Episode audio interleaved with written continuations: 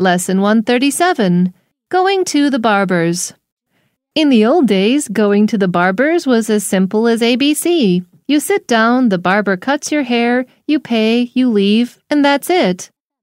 Nowadays, the hairstylist will ask you how you would like your hair done.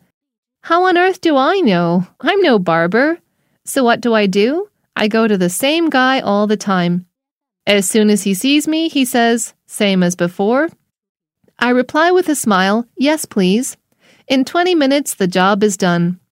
For those of you who don't know what to say to the barber, just remember the two S's, short and simple.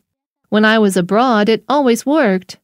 Don't forget to give the barber a tip before you leave, though. It's their custom.